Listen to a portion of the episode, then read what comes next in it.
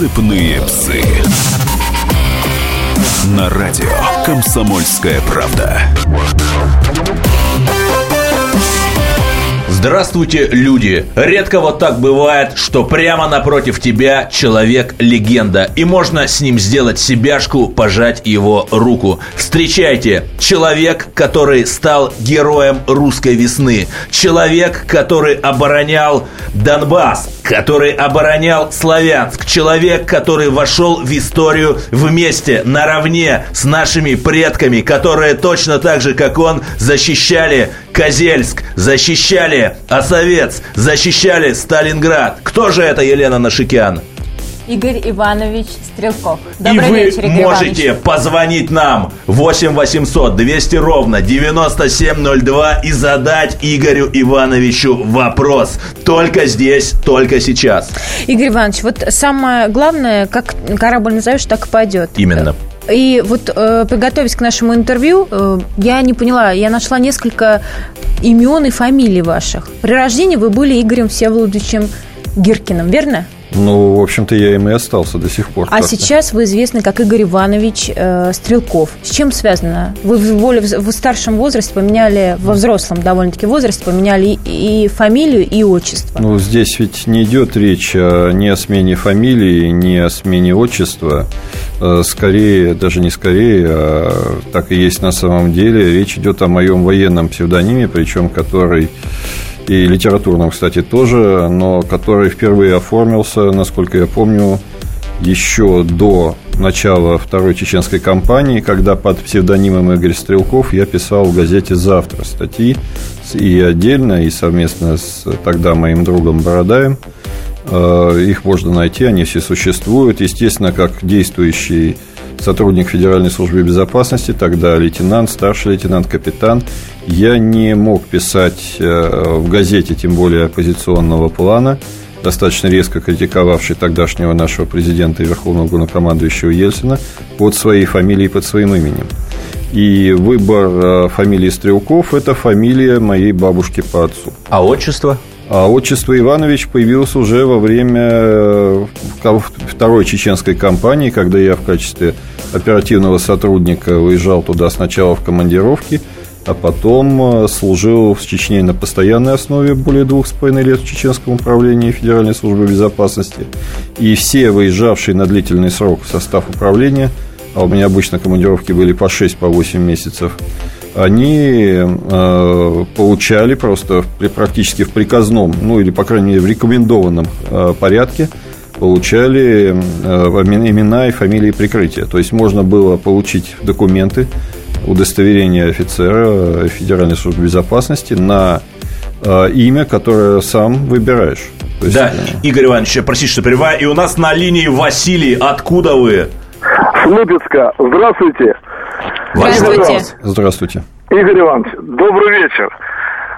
Примите мои самые искренние пожелания добра и здоровья вам. Я восхищаюсь вами, и многие мои соратники, сподвижники на работе, значит, в быту. Мы восхищаемся вами. Мы постоянно возвращаемся к тому времени, когда вы э, защищали Славянск. Спасибо большое. Вы, выводили вы позволите, я вас перебью. Я очень благодарю вам за эти слова и всем, кто хочет сказать такие же. Единственное, что, учитывая, что у нас время крайне ограничено, я прошу да. вас один, вопрос. Один вопрос. Сразу стратегическое мышление. Да. Вопрос Скажите, один. почему вы, такой командир, до сих пор остаетесь не у дел? Беда какая-то, ну, честное как слово. Ну, если вы хотите совершенно честного ответа, я вам совершенно честно отвечу. Я остаюсь не удел потому, что полностью изменилась политика с тех времен, как я ушел с поста командующего вооруженными силами ДНР, ополчением ДНР. А как изменилась политика? А политика изменилась очень просто. В то время, когда мы действовали в Славянске и мы действовали в Донецке, когда я являлся командующим, речь шла как минимум о создании независимой Новороссии – Сейчас, э, когда речь идет о э, возвращении неких отдельных районов в состав Украины, когда Порошенко из кровавого диктатора превратился в уважаемого партнера, естественно, мое появление на Донбассе и задействованное в качестве военного деятеля просто невозможно. И поэтому, собственно говоря, я остаюсь военным пенсионером, каковым и был до, до начала крымских событий. Все-таки возвращаясь к вашей довоенной биографии. Да, Игорь, вот у меня вопрос. Э, это правда, что на следующий день после того, как вы получили диплом э, вашего института, в котором учились, Московского государственного историко-архивного института, если я не ошибаюсь, Тогда вы он уехали. уже входил в состав Российского государственного гуманитарного университета. РГГУ, да. Да. Верно? И вы вместе, вот вы его назвали имя и фамилию Бородай, ваш коллега, с которым вы писали, Нет. вы уехали... Нет, с Бородаем я не уехал. Я уехал с моим покойным другом Андреем Цыгановым, который погиб там в Приднестровье. С Бородаем я на тот момент не был знаком. Он бывал в Приднестровье, но мы с ним познакомились гораздо позже. Но вот как студент, молодой студент, только что окончивший вуз, как он решил и собрался уехать на следующий день после получения На диплома войну. на войну, Э, на поле Диплом, боя? допустим, я получил уже гораздо позже, в сентябре месяце, а я уехал на следующий день после защиты диплома. И учитывая, что я заканчивал пятый курс э, института, э, мы собирались с моим другом покойным поехать на войну уже начиная с э, начала апреля месяца. Но я хотел сначала защититься. Вот, Что собственно говоря, двигало? заранее было все подготовлено. Что вами этому. двигало? Вы же были молодым, сколько вам было лет? Мне было на тот момент не было еще 22 лет. То есть что вами двигало? 21 год мне был. Что вами двигало? Ну, я считал, что в Приднестровье идет война за русский народ и за Россию. И, соответственно, я, как человек, который считал себя патриотом, причем состоял и в военно-патриотических организациях, и военно-исторических, и занимался, э, был сотрудником отряда добровольного э, красных следопытов, если можно так сказать, то есть занимался перезахоронением павших, работал в целом ряде районов под Вязьмой, под Смоленском, на Угре. То есть я считал, что мой долг просто стать э, в строй тех людей, которые добровольно защищают, добровольно защищают русский народ. Поэтому мы заранее с моим другом готовились к этой войне, э, закупили в нарушение всех законодательных норм две трехлинейные винтовки, отремонтировали их. А на какие, э, на какие деньги вы могли закупить? Ну, я не я работал, я учился и работал. То есть я работал Кем работали? э, мойщиком, уборщиком ночью в пункте прием, в пункте раздачи э, мол- молочных продуктов для детей. И ну, ночью принимал товар, то есть грузчик, умойщик, мойщик, там, ну, у, вот нас, все, все у нас необходимо. остается 20 секунд. Все-таки мы начали с ваших биографических э, фактов. Вы поменяли свое отчество. В интернете пишут, якобы вы своего отца сильно не любите. Вот это тоже из фейков. Абсолютная чушь, абсолютная чушь. Я не был согласен с моим отцом, поскольку на то, время, на то, вре- на то время он был активно действующий демократ. 5 Ну, секунд. ну, не более и, дорогие того. друзья, оставайтесь, Оставайтесь с нами. с нами. И, и- и- Игорь Стрелков, звоните нам. Меня зовут Александр Яковлев. Меня зовут Евгений Арсюхин. У нас есть к вам убедительная просьба. Ни в коем случае не включайте радио «Комсомольская правда». В понедельник в 6 вечера Но если вы все-таки решитесь... это сделать, то вы услышите.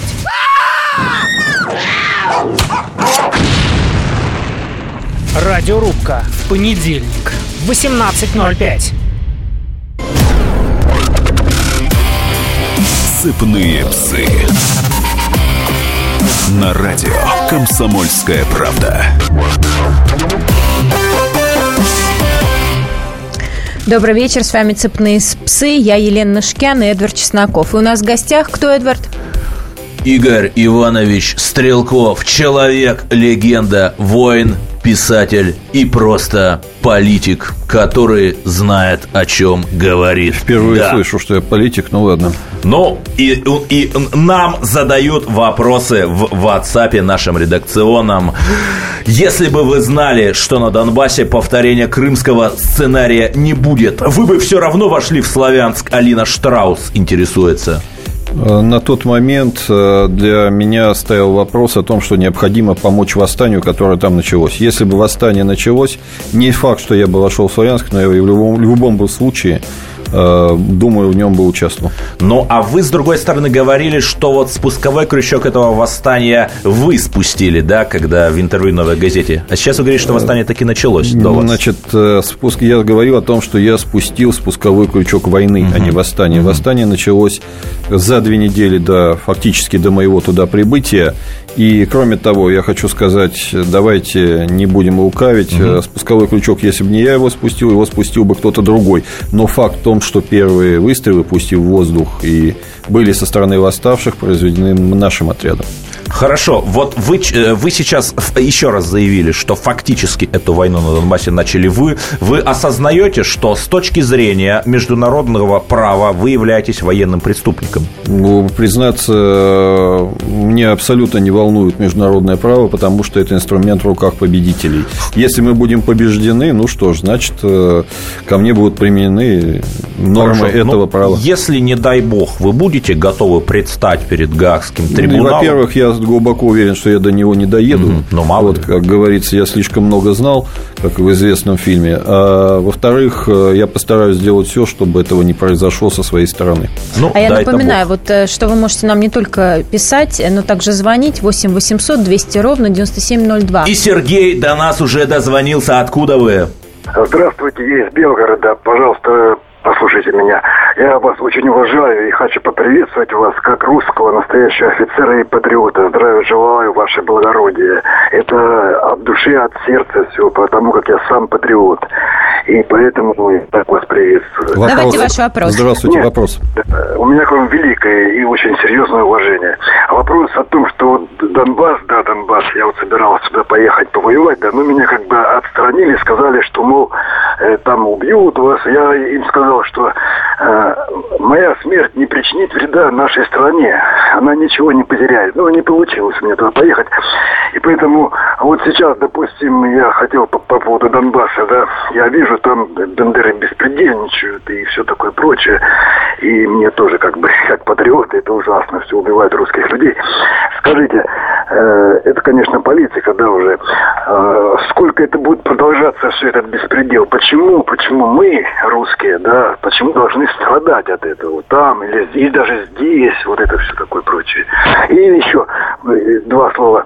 Если вам буду нужен, я мой телефон, пожалуйста, запишите. Э, я, к сожалению, здесь не набираю никого. Ну да. Поэтому я коротко отвечу на ваш вопрос. Я не могу дать ответа, который может дать только руководство Российской Федерации. Сколько еще оно будет терпеть прямые оскорбления со стороны украинской хунты, э, унижение и уничтожение русского народа Донбасса, такого же, как русский народ России, и сколько еще мы будем э, плясать, условно говоря, под дудку наших э, так называемых уважаемых западных друзей, которые нас травили в эту войну на Украине, это можно сразу сказать, но которые не дали нам в этой войне победить. Игорь Иванович, но если мы пляшем под дудку Запада, почему мы Крым-то не вернули? Почему мы санкции не отменили? Почему? Ну, санкции, извините, нам никто не отменит никогда. А, извините, возвращение Нет, но мы Крыма... Же Нет, но мы сейчас санкции. и не, на самом деле, мы же на, сейчас и не пляшем под дудку Запада. Да, почему мы, мы в сейчас... Сирии Асада не сдали? Почему? Это под дудку Запада? Давайте так. Угу. Я вообще глубоко убежден, что в Сирии мы воюем в полном согласовании с Западом, потому что для Соединенных Штатов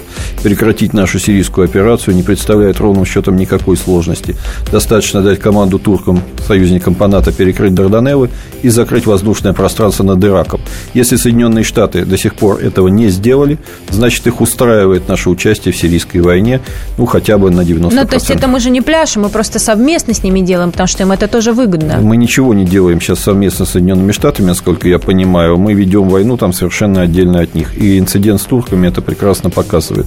Там огромнейшая, жуткая каша, где все стороны, участники конфликта, э, преследуют каждый свои цели – но в целом все выгодно Соединенным Штатам, которые устроили там эту войну и которым крайне выгодно участие как можно большего количества стран в этой каше. А э, чем нам выгодно там участвовать в этой войне и чем нам выгодно Не вижу, там? я мое не стану скрывать свое мнение и выскажусь, может быть, против всех, кто считает, э, что эта война отвечает интересам России. Я не считаю сирийскую войну э, ведущейся в интересах Российской Федерации. Я не считаю, что нам необходимо было принимать в нее участие непосредственно российскими вооруженными силами. И у нас на линии Сергей. Откуда вы?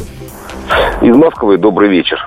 У меня короткий вопрос, э, Игорь Иванович. Скажите, вот в начале кампании, вот я имею в виду Славянск, неужели вы представляли хоть какую-то юридическую базу, на, основании которой можно было отделить Донбасс э, и вот эти районы? Э, ведь это, ну, очевидным казалось, что да, попытка будет, но она будет во времени совершенно не крымская вариант. Она будет растянута на долгие, на долгие годы. Но вы человек образованный, неужели вы могли поверить, что вот действительно все Ну да, вопрос понятен. Еще за два месяца до того, в начале крымских событий, а я в них принимал участие фактически с самого начала, если не задолго до, я не мог поверить даже в страшном сне или в счастливом сне, если можно так сказать, что Крым будет присоединен к России. Так что в момент, когда мы шли на Славянск, мы были действительно охвачены крымской эйфорией, которая, той победой, которая, хотя и при нашем участии, но произошла для нас в значительной степени неожиданно. И нам пишут, Стрелков ошибается, Дарданеллы фактически перекрыты, и воздушное пространство над Европой для наших ВС тоже, и ничего не изменилось, подпись Да, Вячеслав. согласен, абсолютно. Воздушное пространство перекрыто, но наши самолеты движутся совсем по другому маршруту. Игорь, а вот еще один вопрос Владимира. Как вы относитесь к Владимиру Владимировичу Путину? В чем его ошибки, в чем его заслуги? Это очень сложный и серьезный вопрос, потому что я очень критически отношусь ко многим действиям Владимира Владимировича Путина, но на данный момент я полагаю, что альтернативы ему действительно нет. И, скажем так, коней на переправе не меняют, и сейчас э, смена Путина его уход от власти будет фактически обозначать срыв нашей страны в катастрофу, подобную катастрофе 1991 года. Кстати, наши противники этого страстно желают и очень упорно над этим работают. Поэтому, как бы критически я не относился как очень многим действиям Путина, в том числе в Новороссии, тем не менее, я не выступаю против него и не намерен. А чем вы сейчас занимаетесь? Я занимаюсь тем, что возглавляю, в общем-то, достаточно очень маленькое общественное движение «Новороссия», которое оказывает материальную и информационную помощь тем людям, которые не разочаровались в идее Новороссии, в идее построения на территории бывшей Украины русского государства, а желательно присоединения всей Новороссии к России. Ну, русского государства это государство только для русских, или вы что в этом, в этом Вообще-то русское государство, оно как э, при Иване Грозном образовалось, то есть выросло в из национального... 1547 году. Ну, можно и так сказать, да, с момента присоединения Казани и Астрахани окончательно русское государство переросло в состав империи и стало империей, и с этого момента сказать, что это государство только русского народа уже было нельзя, и нельзя по сей момент. И новый вопрос от нашего слушателя Вячеслава. Как вы оцениваете перспективы республик ДНР и ЛНР? Дальше-то что будет? Э, Судьба республик ДНР и ЛНР, она решается в Москве. Это, можно сказать, и к сожалению, и к счастью, тут с какой стороны посмотреть. Если Москва сможет поддержать эти республики, если, она, если они не будут сданы обратно в состав Украины, а тенденция есть и к, и к этому, и к обратному совершенно, то тогда эти республики смогут выжить. Я думаю, со временем они будут объединяться и, надеюсь, рано или поздно войдут в состав России. Именно за это встал Донбасс, за воссоединение с Россией, а не за никакую свою независимость. Никто этого не хотел. Все начиналось только под русскими флагами. И, скажем так, создание вот этих э, государств, псевдо пока государств, к сожалению, по целому ряду параметров, оно не отвечало и не отвечает до сих пор интересам населения. Донбасс хочет быть с Россией и в составе России. Ну, справедливости ради, под советскими флагами там тоже многие Ну выступали, вот я не Ленина могу э, защищая. э, не задать вопрос опять от Владимира. Какие были разногласия с Захарченко? Расскажите, Учитывая, что у нас минута остается. Я очень кратко. многого не могу сказать, во-первых, потому что я все еще соблюдаю ряд военных тайну. и государственных тайн. Но факт заключается в том, что мое несогласие с Захарченко, независимо от его личных качеств и прочего, заключается в следующем. Я был, есть и остаюсь последовательным ста- сторонником э, Новороссии, именно как Новороссии, от Харькова до Одессы. И но ни в коем случае не этих вот мелких государств э, не, и не отдельных районов в составе Украины. Пять секунд, Оставайтесь оставайтесь с с нами. Это Игорь Стрелков. Звоните, задавайте вопросы. Слушайте «По стране». Ведущая Наталья Андреасен. Каждое воскресенье на радио «Комсомольская правда» я, Наталья Андреасин, в программе «По стране» разбираю вместе с вами самые необычные истории. Некоторые из них просто удивляют, а некоторые по-настоящему ужасают. Да, кстати, в программе мы всегда разбираем одну из громких историй этой недели с психологом. Слушайте программу «По стране» каждое воскресенье в 20.05 по московскому времени. Слушайте, слушайте. Все-таки в одной стране живем. Сыпные псы. На радио «Комсомольская правда». И мы продолжаем. Добрый вечер. У нас в гостях, я напоминаю, Игорь Стрелков, военный деятель, один из лидеров э, русской весны. И у нас уже летят вопросы в, нас, в наш WhatsApp. Игорь Иванович, готовы ли вы провести спарринг с Виталием Кличко? На пистолетах с удовольствием, почему нет? А на шпагах, рапирах? На шпагах, э, при всем том, что я относительно неплохо в свое время фехтовал, занимался боевым фехтованием, я все-таки не рискнул бы, потому что этому человеку даже топором, если дать по голове, он еще до значительное время может действовать автономно. Ох, ну самое главное, вот 12 э, апреля, как раз в день космонавтики 2014 года, вы входите в Славянск. Все-таки у вас был чей-либо приказ на эти действия? Нет, абсолютно не было никакого приказа, мы действовали абсолютно добровольно. Угу. А, И никто не мог дать Никто не мог дать приказ 52 добровольцам, ни один из которых не являлся военнослужащим. А вы осознаете, что, возможно, у Кремля была своя стратегия, и, возможно, вы этим своим внезапным порывом ее поломали? Э, дело в том, что я не могу сказать, какая была стратегия у Кремля. Мы ну, шли помогать русскому восстанию. К сожалению, стратегия Кремля она настолько непрозрачна, что понять ее и сейчас невозможно примерно. Но вы очень резко требовали, да, чтобы помощи вы требовали, ну, находясь в Славянске, требовали, чтобы э, ввели войска туда, да? Было такое? Мне не хотел, да, я не требовал, но я ну, призывал просили, войска. Да. Я не мог требовать ничего, естественно. Ну, скажите, а вы какое-то официальное обращение, да, как э, в Крыму, да, этот э, Константин Поймите, посылали? что на момент, когда мы входили в Славянск, и вплоть до назначения меня министром обороны, я не занимал никаких официальных постов постов. Угу. Фактически я сам себя провозгласил командующим ополчением просто по факту, поскольку оно начало формироваться. Ну так, а вам не кажется, смотрите, в Крыму все было предельно легитимно, да? Аксенов назначен указом Януковича, э, его, значит, утверждает э, Верховный Совет Крыма, который легитимен. Вы, по сути, никто, вас никто не назначал, и какой-то странный человек э, просит ввести войска, просит поддержать. Ну, Кремль, он что предпримет в этой ситуации? Вы бы сами что сделали на месте Путина? Я на месте Путина, я бы выполнил то, что сказал до этого. Я не буду, опять же, подобно нашим белоленточникам указывать на то, что вот он бросил или кинул. Мне прекрасно известно, что если бы Путин действительно бы бросил Донбасс, Донбасса бы не существовало. Да, он бы ни вдаваться, не вдаваться под, ну, может, не, не секунды, но ну, не, ну, он да. бы закончился, наверное, где-то к концу августа, поскольку, ну, по объективным причинам. Но, тем не менее, я думаю, что Владимир Владимирович, скажем так, э, послушался не тех советников в вопросе, когда принимал решение. Это мое глубокое убеждение. Игорь, скажите, а как можно собрать армию из 52 человек и добровольно добровольно или самовольно, это уже э, второй вопрос. Просто прийти на поле боя и в Донбасс воевать и кого-то защищать, а кого-то убивать. Ну, как значит, это возможно? получилось, что можно. Я же показал, что Ну хорошо, а как это возможно? Э, потому что люди были действительно готовы идти. Если бы не хоть один из этих 52 человек не был бы готов рискнуть жизнью перейти украинскую границу, то это было бы, конечно, невозможно. Нас слушает Анатолий. Откуда вы? Ваш вопрос.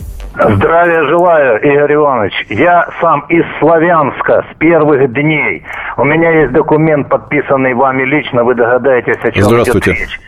Здравия желаю. Значит, я отвечу на вопрос только что заданный ведущий, и вы все поймете.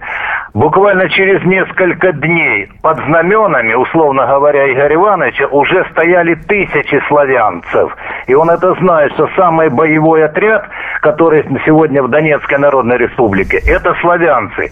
Игорь Иванович, надежда умирает последней. Мы все-таки верим в Новороссию, хотя сейчас находимся вдали.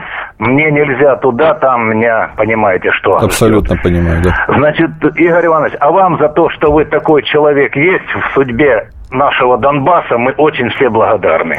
Спасибо вам. Я надеюсь тоже, что все далеко еще не закончилось, что все только начинается. И я уверен, что нам еще будут придет и на нашу улицу праздник, как говорил Сталин. А в чем вот, заключается стоп, стоп, ваш стоп, праздник, стоп, Игорь? Да, да. В чем заключается праздник на вашей улице? Я уверен, что Украина будет освобождена, причем скорее, я надеюсь, что она будет освобождена вся, что Новороссия и Украина, и я надеюсь, что со временем и без всякой войны и Беларуси снова объединятся в единое великое русское государство, хотя бы союзное государство. Вот вы упомянули цитату Сталина, а ваше отношение к отцу народов? Очень сложное отношение ну, к Сталину но я хочу сказать, что он, э, естественно, Сталин времен, когда он грабил дилижансы, Сталин времен обороны Царицына, да. Сталин времен, э, когда был э, наркомом национальностей, и Сталин, который победил в Великой Отечественной войне, это несколько все-таки разные люди, личность развивалась его очень постепенно, и очень менялись его взгляды, очень менялась его практика и политика.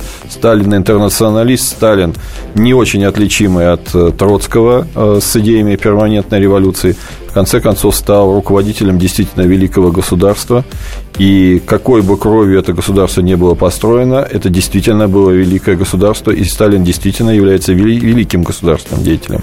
И с этим не поспоришь. Можно очень долго рассуждать о том, где Сталин сколько какой крови пролил, но, по крайней мере, можно с уверенностью сказать, что это делал не для себя, а во имя идеи. К сожалению, очень мало сейчас современной политике людей, если они вообще есть, которые способны что-то делать, в том числе рисковать своей жизнью, а Сталин это делал неоднократно, во имя идеи, во время своей, во имя своей страны. Скажите, а вы считаете, во имя идеи можно жертвовать человеческими жизнями?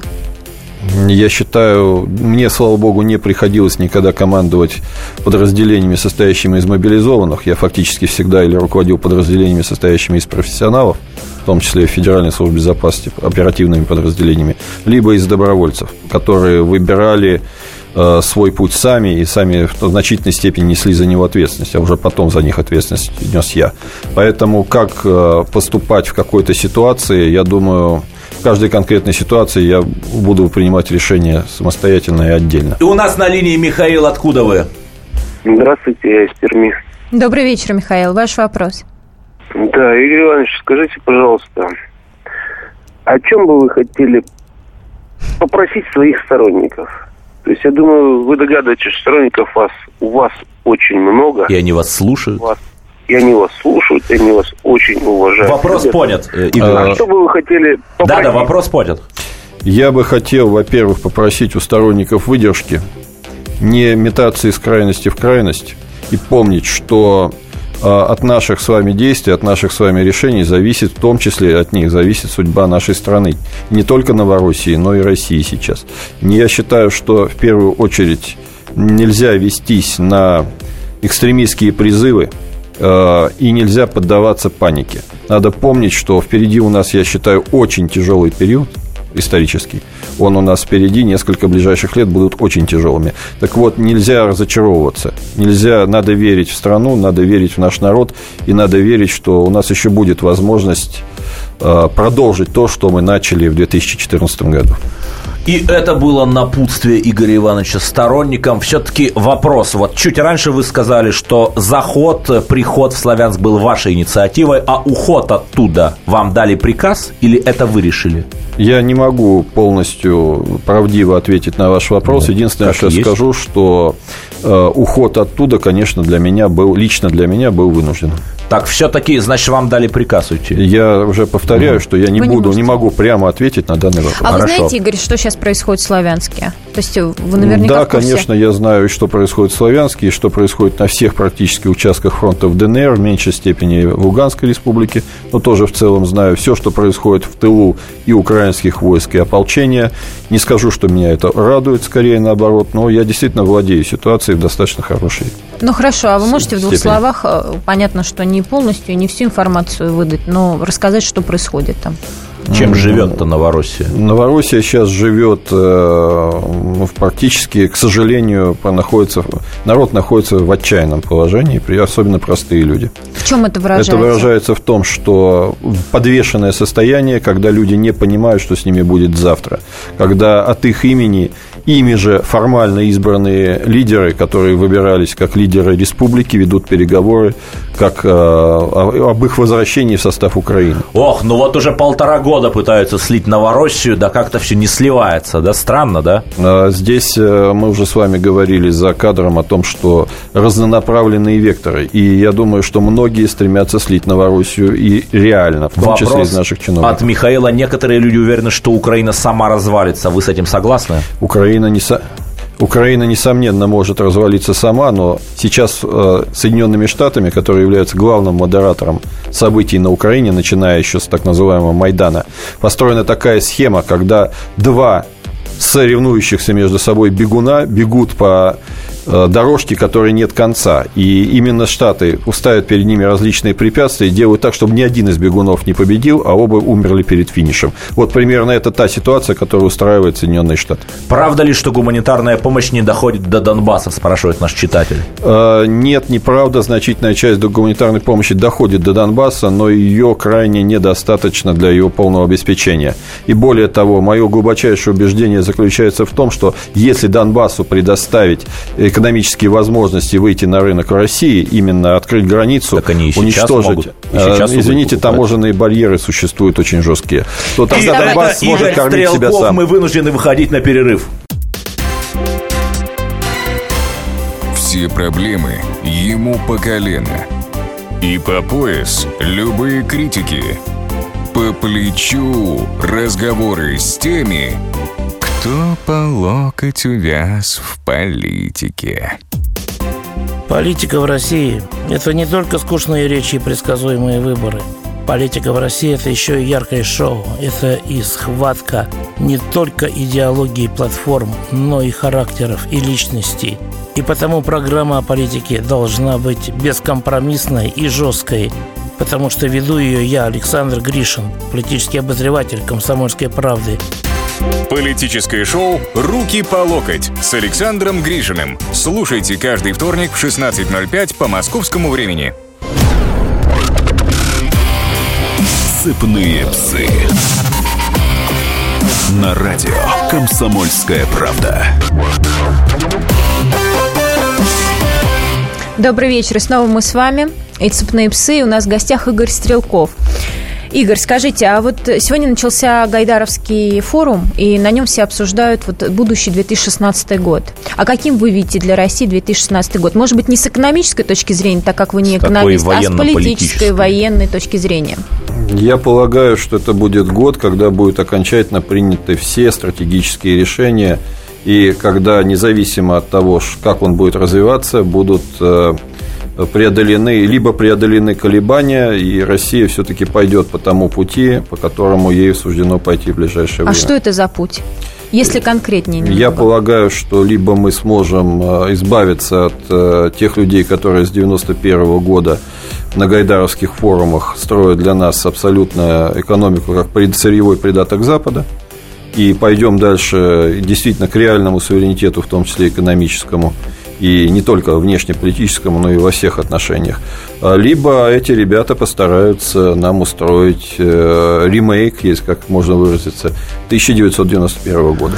И а нам вот пишут, вопрос. здравствуйте, Игорь Иванович, неужели руководство Украины настолько ограничено в умственных способностях, что не понимает, что санкции против России означают и санкции против Украины?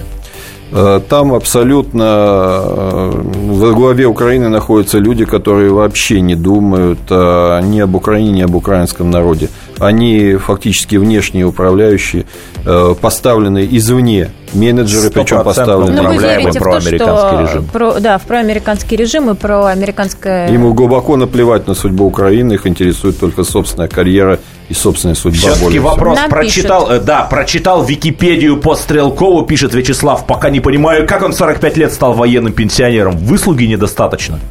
Э, у меня выслуги вполне достаточно. У меня льготные выслуги 32 года, поскольку практически всю свою службу, начиная с 1996 года, а до этого у меня официальной службы был всего год срочной и полгода в Чечне, но это, считайте, полтора льготы.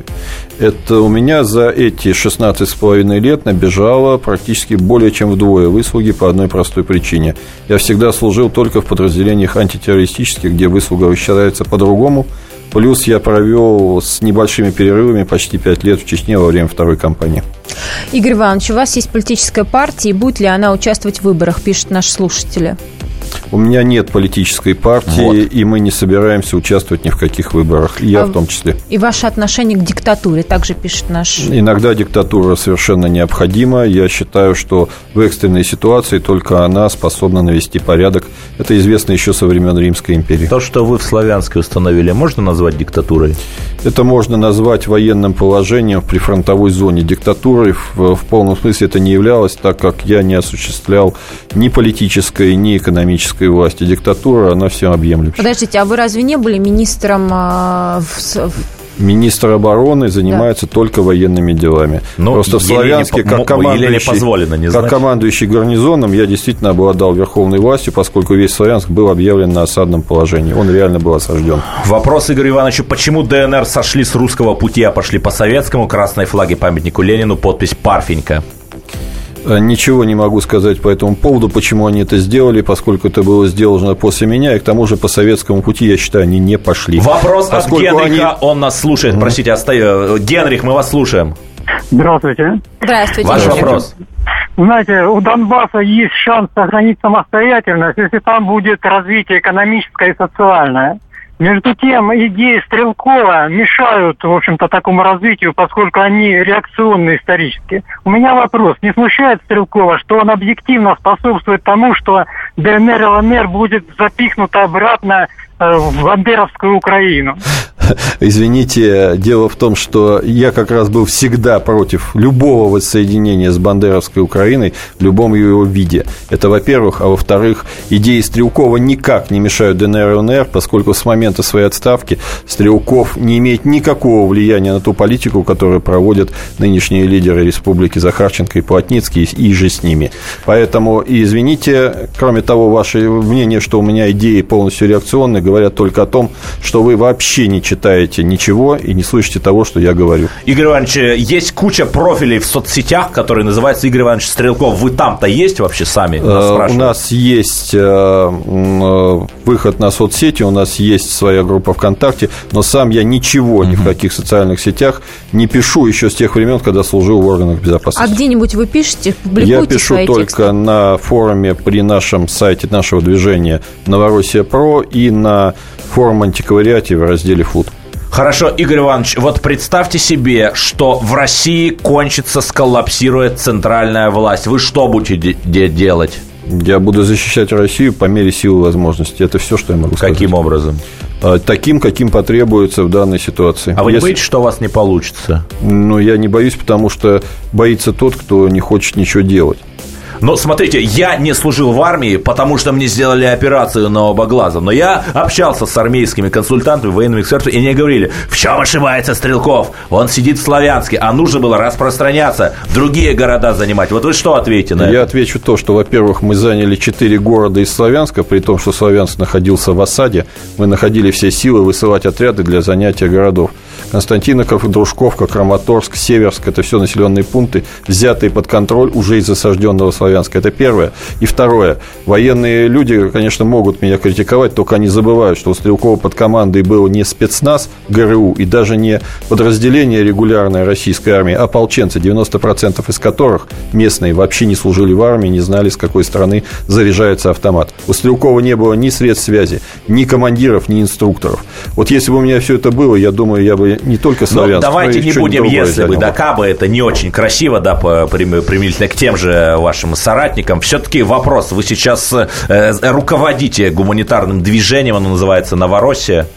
Как Новороссия, так называется да, общественное и движение Я не нашел на его сайте финансовых отчетов. Дело в том, что наш сайт делается не профессионалами, волонтерами, в него практически не вкладывается никаких средств, у нас нет возможности оплачивать работу, ни, практически никакую работу по этому форуму, ни по этому сайту. Соответственно, сайт у нас в значительной степени э, страдает э, большими огрехами. Тем не менее, отчеты есть, они просто находятся не на главной странице, они находятся в, одной, в одном из разделов форума. И, Игорь Иванович, ну вы их поближе так главной странице как-то перенесете учу, я, я учту да. ваше Хорошо, замечание, спасибо. я думаю, что мы это исправим. Скажите, а вот ваше движение не поддерживается, вы говорите, финансово никем, а вы обращались э, к людям, которые... И вообще, на какое она существует тогда, если не деньги, поддерживается? на какие деньги оно существует, и кому мы действительно обращались? существуем на пожертвования людей, причем э, нам до сих пор жертвуют какие-то средства. Всегда, когда нам приносят какие-то деньги или переводят, я всегда сразу спрашиваю, на что эти деньги. Иногда это оговорено вопросами, что это деньги на помощь раненым, это отдельный фонд. Средства исключительно на гуманитарную помощь, это отдельный фонд, но некоторые люди нам приносят э, средства и переводят с указанием, что их можно истратить на деятельность нашего движения. Это где-то составляет, к сожалению, достаточно большой процент, от 20 до 25 процентов всех наших затрат, но тем не менее вот на этом мы существуем. У нас фактически давно уже весь штаб переведен на волонтерские Вы имеете в виду штаб движения? да, штаб движения, но, к сожалению, машины должны ездить, машины должны заправляться, их надо ремонтировать. Работникам складов и грузчиков надо, грузчикам надо платить, водителям тоже надо платить, им надо Саратов кормить пишет, семьи. так держать, Игорь Иванович, мы всегда за вас. У вас очень много сторонников. А мне пишут, говорят, что ополчение мародерством занимается. Это правда? На любой войне мародерство присутствует. Оно присутствует не только в ополчении, но и в регулярной армии. Я А- это наблюдал много раз и лично. Поэтому говорить о том, что, конечно, кто-то занимается мародерством, я в этом даже не сомневаюсь. А вы как боролись с мародерством? в этом? Расстрелами.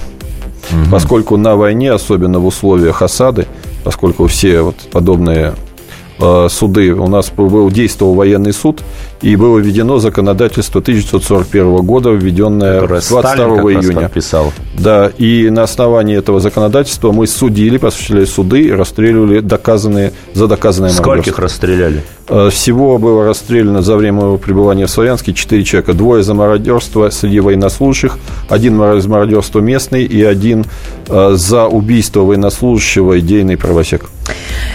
Игорь Иванович, вы говорите про 20 секунд, расстрелы, Елена. 20 секунд, быстро. Вы человек э, религиозный, х- христианин, как я понимаю, и строили свою армию тоже на догмах и христианства. А как можно быть религиозным христианином и при этом расстреливать людей? Э, Сказано, возлюби врагов своих, но это не обозначает любить врагов своего народа, своего государства, своих людей. А я вспоминаю знаменитую фразу Пелевина «Я вывожу страниц своих войска, поэт, полководец Стрелков». Да, оставайтесь с нами. Как не пропустить важные новости? Установите на свой смартфон приложение «Радио Комсомольская правда». Слушайте в любой точке мира. Актуальные новости, интервью, профессиональные комментарии. Удобное приложение для важной информации. Доступны версии для iOS и Android. Радио «Комсомольская правда». В вашем мобильном.